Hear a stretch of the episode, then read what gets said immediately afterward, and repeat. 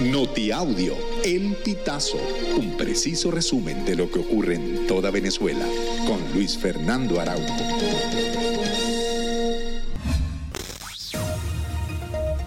Amigos, bienvenidos a una nueva emisión del Notiaudio El Pitazo. A continuación, las informaciones más destacadas.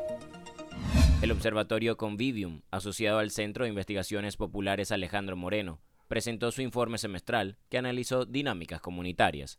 Entre los hallazgos destaca un rechazo por la dependencia a programas de asistencia pública, como las bolsas de los comités locales de abastecimiento y producción.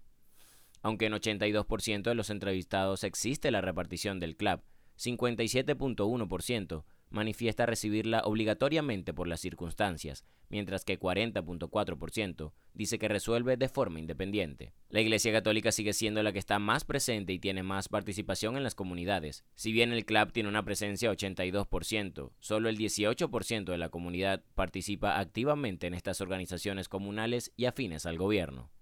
El rector principal del Consejo Nacional Electoral, Elvis Amoroso, informó que el Poder Electoral acató el fallo del Tribunal Supremo de Justicia sobre la constitucionalidad de las cinco preguntas sobre el referendo del Esequibo.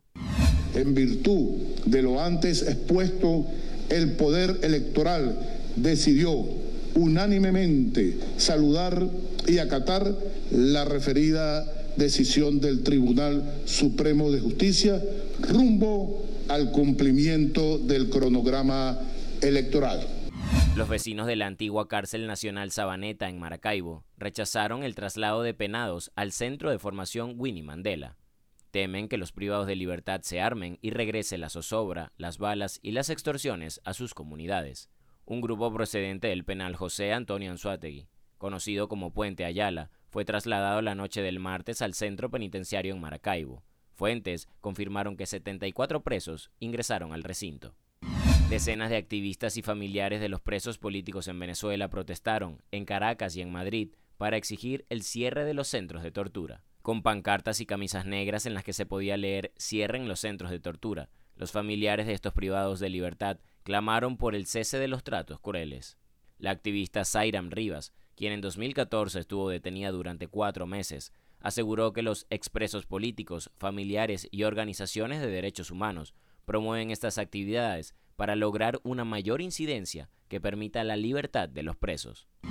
El gobierno de Nicolás Maduro incrementó los montos correspondientes a los bonos de protección social que son entregados a través del sistema Patria.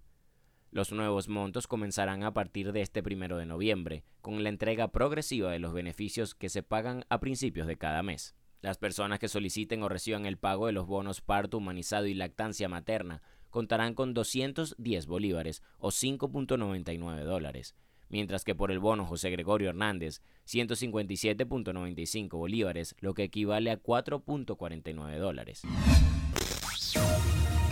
Amigos, y hasta acá llegamos con esta emisión del Notiaudio El Pitazo. Recuerda hacerte super aliado para mantener vivo el periodismo independiente en Venezuela. Narró para ustedes Luis Fernando Araujo.